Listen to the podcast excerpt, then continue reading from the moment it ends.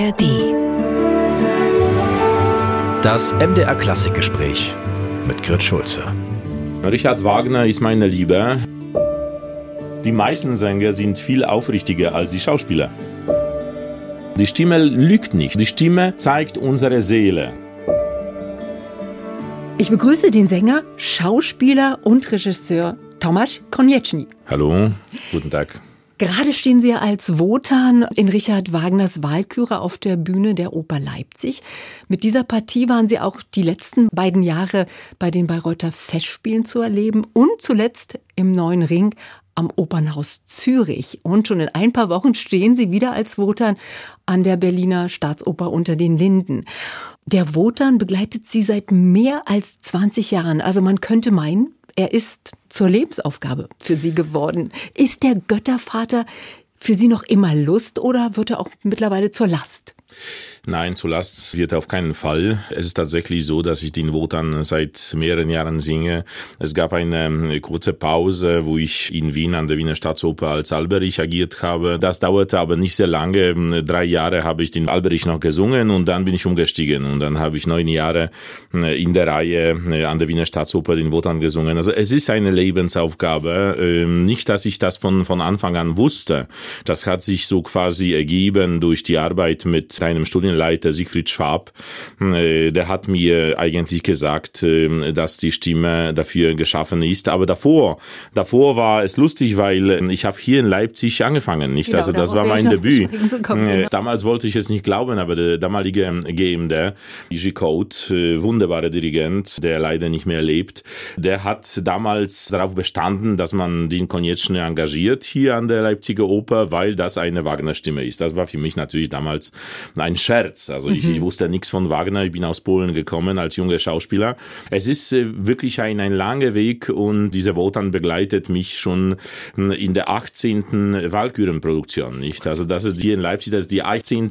Walkürenproduktion hm, in verschiedenen Ländern. Es, es wird nie mhm. zu Last. Es entwickelt einen und die Ideen, die man da haben kann, ich, ich träume manchmal in der Nacht, dass man die und die Stelle anders interpretieren könnte, dass da anderen psychologischen Aspekte reinkommen. Äh, der Wagner hat es wirklich äh, genial geschrieben, so dass da sehr viele Möglichkeiten hm, mhm. entstehen, wie man es interpretieren soll. Das ist auch das, ähm, vielleicht die Last der Partie ist äh, eben dies, dass man die Partie wirklich auf so unterschiedliche Weisen interpretieren und singen kann. Und es gibt immer wieder Menschen, die denken, sie wissen alles darüber und dann denken, es muss unbedingt so klingen, wie sie es im Ohren haben. Das muss nicht. Da gibt es so viele Aspekte in, in der Rolle, die man dann weiterentwickeln kann. Das habe ich äh, eigentlich erstmal so richtig entdeckt, äh, jetzt bei dieser Züricher Produktion, mhm. wo wir mit Andreas Homoki wirklich mhm. ganz genau an der Partie gebastelt haben. Kann man denn als Sänger mit Ihren Erfahrungen als Wotan,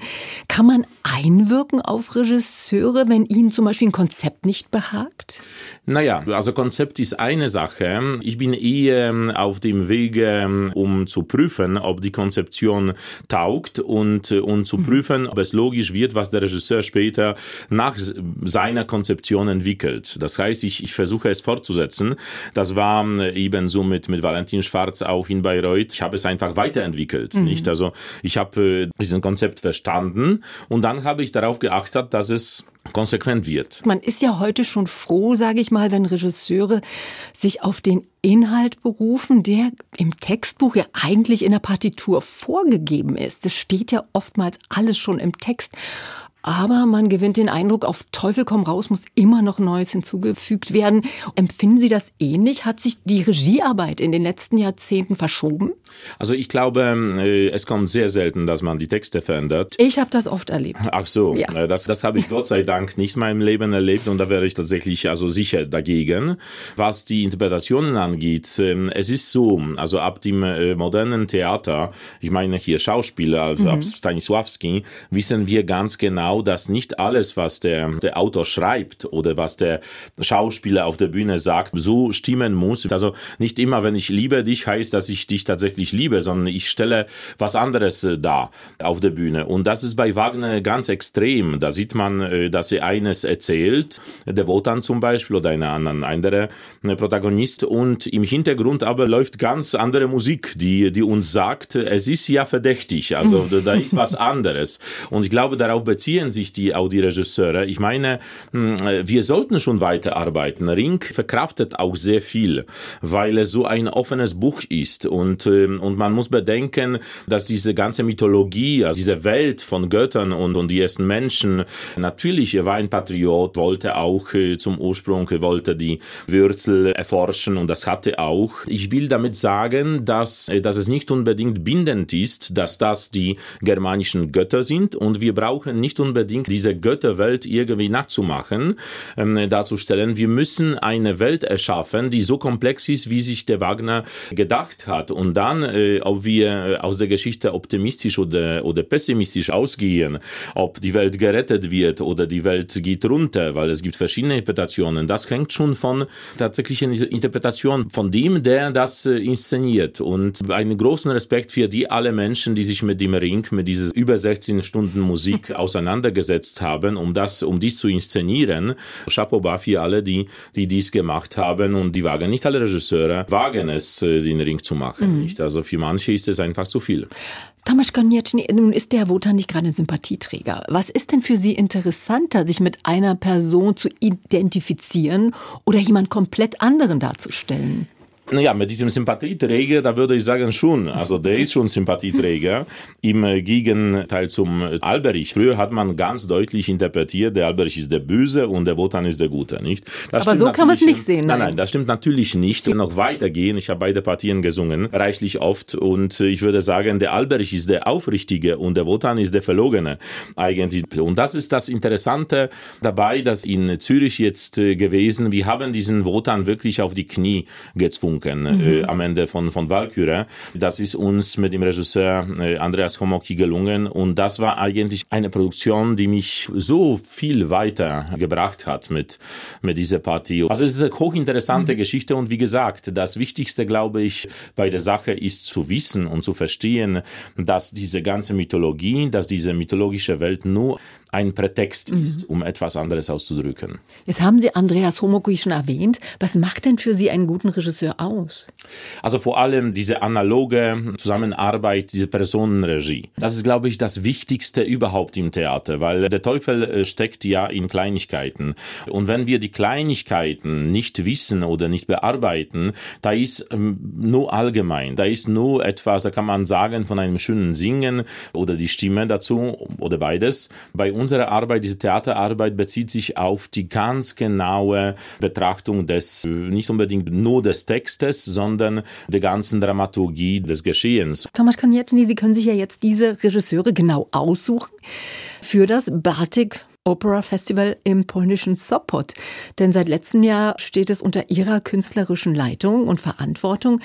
Was hat Sie denn gereizt, diese Leitung zu übernehmen? Ist es eben auch wieder dieser Bezug zu Richard Wagner, der ja sich da herstellt bei diesem Opernfestival? Ja, sicher. Richard Wagner ist meine Liebe. Diese Musik liebe ich wirklich sehr und, und ich habe auch für ähm, meine Aufgabe gemacht, dass wenn ich jetzt nach Polen gehe, ich bin ein polnischer Sänger, polnischer Künstler, wenn ich jetzt nach Polen gehe, dann versuche ich die Musik von Richard Wagner weiter zu empfehlen und zu zeigen. Es ist nicht einfach, weil es gibt sehr viele Vorurteile. Das ist zwischen Nachbarländern sehr oft so.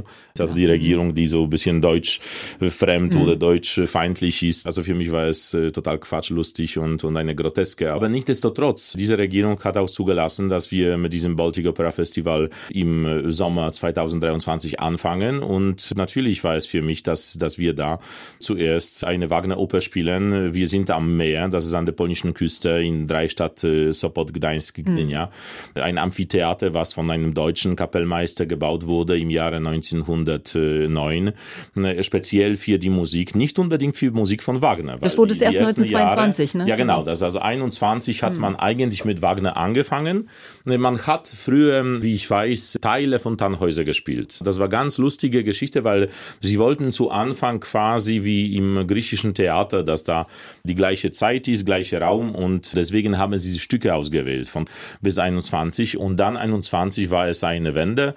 Da hat man äh, einen anderen Intendant engagiert, der war auch politisch, wie er sich später ergeben hat, leider involviert und, und hat diese Nazi-Propaganda hatte ausgeprägt. Das war auch der Grund, warum über 80 Jahre konnte man die, die wunderbare Geschichte mit diesem Amphitheater nicht weiter fortsetzen, mhm. weil es immer äh, scheiterte an, an dem Politischen. Mhm. Wir wollten schon diesen Festival 21 spielen, äh, noch während der Pandemie, weil wir dachten, es ist ein Open-Air-Objekt, wunderbar renoviert, äh, überdacht, 4.000, 5.000 Plätze, mit einer unglaublich guten Akustik. Das, das kann der Marek Janowski, der bei uns 23 den Holländer dirigierte, kann er das bestätigen. Das Orchester hat live gespielt, ohne jegliche Verstärkung und es ist ein Ort, wo man unbedingt die Oper weiterspielen soll. Es ist dafür geschaffen.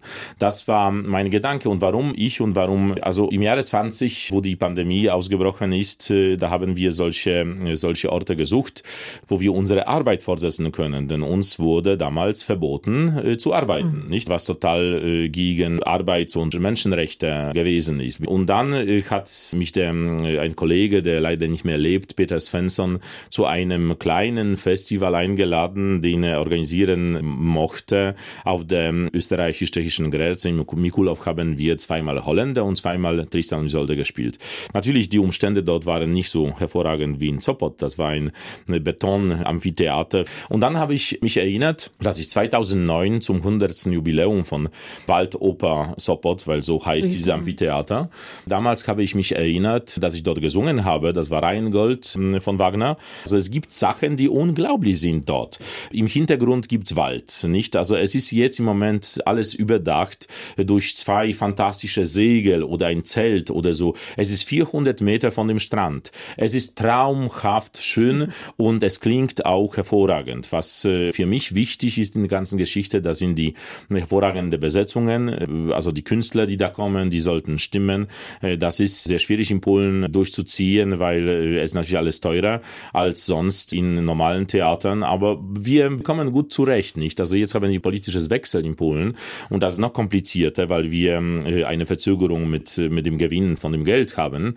Das kommt alles vom Staat. Kommt also der Staat alles, finanziert das? Der Staat finanziert es, ja. Der Staat finanziert es. Also anders läuft mhm. es nicht. Auch in unserem Teil von Europa ist es sehr selten, dass äh, solche Veranstaltungen sich irgendwie rentieren. Mhm. Und wenn man bedenkt, Salzburg oder Bayreuth, das ist das alles Subventionen, nicht? Also die Karten, das sind äh, Steuergelder. Unser Projekt ist, äh, ist nicht politisch, ist überpolitisch. Wir hatten Schirmherrschaften des polnischen Präsidenten und des deutschen Bundespräsidenten. Wir hatten ein super Ehrenkomitee mit allen, aber wirklich allen Direktoren der wichtigsten Opernhäuser der Welt, inklusive Katharina Wagner, Peter Gelb, Dominik Meyer oder Bogdan Rosic. Und Sie hatten eine unglaubliche mediale Präsenz, muss ja, man auch also sagen. Wir, wir müssen es machen, weil, wie gesagt, das ist kein Platz für 1000 Leute. Nicht, das ist ein, ein Ort, wo man 5000 Leute reinbringen muss. Und wir hatten tatsächlich Erfolg. Bei, bei diesen allen Veranstaltungen hatten wir innerhalb von vier Tagen 8000 Leute. Das ist wirklich für, für die Opernwelt ist es ein, eine Spitzenleistung. Mhm. Und das wollen wir dieses Jahr fortsetzen. Das kann ich jetzt schon langsam das erwähnen. Das wäre jetzt meine Frage gewesen. Ja, genau. Also wir spielen vom 19. Juli. Bitte notieren Sie sich bis zum 26. Juli. Bald kommt es auf der Homepage. Wir haben Puccini-Jahr. Wir spielen dieses Jahr Turandot. Und dafür möchten wir ein Ukrainian Freedom Orchestra engagieren. Ein Orchester, was während des Krieges entstanden ist und äh, wir werden auch den Holländer wiederholen. Wir spielen noch dazu Hänsel und Gretel von, von Humperdinck. Äh, Humperdinck. Und dann äh, wollen wir ein polnisches Stück, unbekanntes Stück von äh, Josef Bär. Das ist, äh, glaube ich, sogar hier in der Umgebung ein bisschen bekannt, weil es gerade am Musiktheater oder ist es eine Operette in, in Dresden gespielt wurde. Polnische Hochzeit heißt mhm. es. Also äh, ich glaube, das Repertoire ist auch sehr interessant. Dazu muss man sagen, dass diese Umgebung, diese Dreistadt Sopot Gdynia Gdańsk. Das ist der Ursprung von Solidarność, von dieser mhm. Freiheitsbewegung.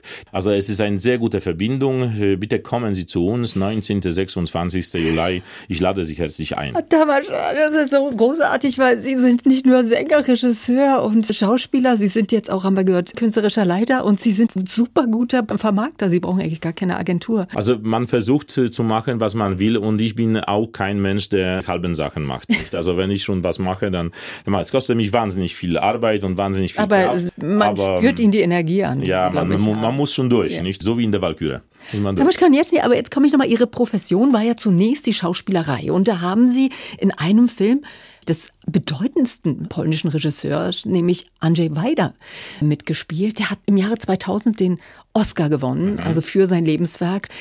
Was hat Sie denn von der puren Schauspielerei dann zum Gesang geführt? War es wirklich die Tatsache, wie Sie mal im Interview gesagt haben, dass man als Sänger einfach besser verdiene als als Schauspieler? das auch. Das, das war der Grund, warum ich hier in Leipzig, äh, als ich hier äh, das erste Engagement bekommen habe, warum ich dann nicht zurück nach Polen gefahren bin, um die äh, Audition, um die, um die einfach vorsingen, vor, vorsingen vorspielen. Aber ehrlich gesagt, ich wollte niemals Schauspieler, niemals Sänger werden. Ich wollte ein Regisseur werden. Ich war mit der Abitur mit 18 fertig und da ist mir gesagt worden, also du, du, kriegst überhaupt keine Stelle irgendwo beim Regiestudium. Das ist nicht möglich. Das mit 18 keiner wird dich äh, aufnehmen, nicht? Also bei Regiestudierenden, da gibt es auf einem Jahr so bis fünf Personen in Polen, in, in Lodz, in meiner Heimatstadt. Und die sind meistens haben schon eine andere Fakultät. Ich wollte gerade sagen, meist müsste ich schon Filme gemacht haben. Ja, so genau, Filme auch. gemacht oder ja. so. Mich hm. hat Film nicht unbedingt interessiert. Äh, nichtsdestotrotz, das war meine Heimatstadt und deswegen habe ich Schauspiel anstatt Regie, quasi etwas äh, Ähnliches, habe ich studiert. Aber diese Schauspielerei, das war ein Traum davon, dass man Regie führt. Und das versuche ich, diesen Traum zu verwirklichen. Ich habe als junger Mensch äh, ein paar Stücke ähm, inszeniert, äh, so wie ich es damals konnte, quasi amateurmäßig. Jetzt kommt es dazu, dass ich Möglichkeiten suche, tatsächliche Regie zu machen. Dabei muss ich sagen, die äh, Opernregie interessiert mich viel, viel mehr als, mhm. als die Theaterregie, als Schauspielregie. Das kenne ich gut, das ist meine Welt. Ich bin auch sehr glücklich, dass ich Opernsänger geworden bin. Nach der Verwirrung von am Anfang meiner Karriere, was, was das wird und, und wie es wird. Nach Deutschland bin ich gekommen, damals eigentlich, um äh, Operngesang auszuschließen. Weil in Polen... Äh, auszuschließen? Hatte, auszuschließen, ja, weil ich äh, in Polen natürlich als junger Schauspieler habe ich dann Gesang Gesangsunterricht gehabt, wie jetzt Musikuniversität in, in Warschau wurde ich aufgenommen. Aber äh, Sie müssen bedenken, ein junger Schauspieler spielt sehr viel, er, schreit auch sehr viel. Also das ist für die Stimme nicht sehr hygienisch. Da dachte ich mir, gut, dann mache ich jetzt sechs Monate ein Stipendium. Damals habe ich ein Stipendium bekommen von Alfred Töpfer Stiftung aus Hamburg und ich habe mich entschieden, um in Dresden bei einem von mir ausgewählten Professor Christian Elsner zu studieren. Das wollte ich Sie fragen, ja. ja. Welche also Bindung Christian Elsner Sie da? lebt mhm. seit mehreren Jahren nicht mehr. Das, mhm. Es gibt auch einen Tenor, der gleich heißt, aber das ist nicht der, der Professor von mir. Ich glaube, der wird doch anders geschrieben, ne? Der ja, das wird mit S und der andere mit S. Genau, Elsner mhm. mit scharf mhm. Aber Elsner hat mich wirklich weitergebracht und hat mir eine Methode gezeigt, äh, dass man ohne diese unglaubliche Kraft und, und diese, diesen Manierismus singen kann. Jetzt als reifer äh, Sänger kann ich wohl sagen, dass alles, was ich bis jetzt gemacht habe, als junger Mensch, das taugt alles und bringt mir was. Und ich habe so viele Ausdrucksmittel auch parat, weil, weil ich eben von dem Schauspielberuf komme und ich habe sehr viele Sachen damals auf diese Fachhochschule gelernt. Tanzen, Bewegen, Pantomime, die damals ausgearbeitete Ausdrucksmittel, die benutze ich jetzt auch heutzutage immer mehr, weil ich versuche immer kleiner zu spielen, mhm. nicht? Also immer weniger Bewegung zu machen beim Spielen. Zu Anfang war es umgekehrt. Langsam, langsam habe ich das alles ausgearbeitet, die andere Möglichkeiten, sich zu bewegen auf der Bühne. Fühlen Sie sich denn Ihren Kolleginnen und Kollegen überlegen? Ist es für Sie leichter, Umsetzungen von Vorgaben, gerade von Theaterregisseuren, ja, die, auszuführen? Ja, die, die, manche Sänger äh, sind vielleicht nicht so technisch äh, vorbereitet, aber ich muss sagen, die meisten Sänger sind viel aufrichtiger als die Schauspieler. Schauspiel ist eine Art, das ist ein viel mehr intellektuell als Musiktheater. Da ist so, würde ich sagen, 70 Prozent Intellektuelles und, und 30 Prozent Emotionen. Und in der Oper ist genau umgekehrt. Und ich kenne sehr viele Kollegen, die einfach äh, unglaublich bewegend wirken, berührend, weil sie so aufrichtig sind in dem, was sie machen. Und die Stimme lügt nicht. Also die Stimme zeigt unsere Seele. Kehlkopf, das ist ein Ausdrucksmittel der Seele. Und das ist so. Das ist auch der Grund, warum wir Sänger uns nicht so oft abends privat treffen, mhm. weil wir wissen von uns sehr viel. Auf der Bühne erfahren wir von dem Kollegen wirklich sehr, sehr viel während der Probenzeit und während der, der Arbeit auf der Bühne. Ich meine, ich muss jetzt doch noch mal auf diesen Unfall in Bayreuth kommen, wo mhm. Sie wirklich in der Premiere der Wahlküre dass der Stuhl zusammengebrochen. Weil Sie gerade sagen, eine Stimme ist so ein sensibles Instrument. Mhm. Hatten Sie danach Panik, wenn Sie immer wieder diese Rolle gesungen haben, dass sowas passieren nein, kann? Nein, nein. Trauma löst nicht aus. Nein, nein, das ist kein. Also man muss sagen, Sie haben sich ja wirklich verletzt. Trauma. Nein, nein, ja, also verletzt hat man sich schon, aber es ist kein richtiges Trauma. Es ist eine, eine typische Sache, die auf der Bühne passieren kann und ich soll mich glücklich schätzen, dass das auf mich kein, kein Reflektor, also kein, kein mhm. Lichtapparat runtergefallen ist. Weil also Sie leben gefährlich in Ihrem Beruf ja, auch. Es gibt auch Kollegen, die in Orchestergraben mhm. runtergefallen sind und und dann haben sich Beine gebrochen oder Hände oder was weiß ich. Also bei mir ist es relativ harmlos gewesen, so dass ich äh, zwei Tage später die nächste Premiere singen konnte. Nicht, aber damals haben wir mit mit der Frau Leiterin und äh, und anderen Personen entschieden, so wie wir entschieden haben und das war auch richtig so. Also das war richtige Entscheidung. Das ist ein Ort, äh, wo man wirklich unter extremen Umständen mhm. arbeitet und das Publikum ist extrem. Das Publikum zahlt wahnsinnig viel Geld für die Karten. Man soll das berücksichtigen, also man soll es respektieren, man soll möglichst äh, das Höchstniveau von dem, was möglich ist. Gott sei Dank konnten wir die Aufnahme, die dann für äh, Deutsche Grammophon mhm. äh, später gemacht wurde, von, von dieser Premierenserie, die, die konnten wir wiederholen. Nicht? Also mhm. die haben wir dann in der dritten Vorstellung komplett wiederholt, also nicht die, in die Premierenfassung. Ja, das sind so Schicksalssachen, nicht? Also die passieren, was soll ich sagen?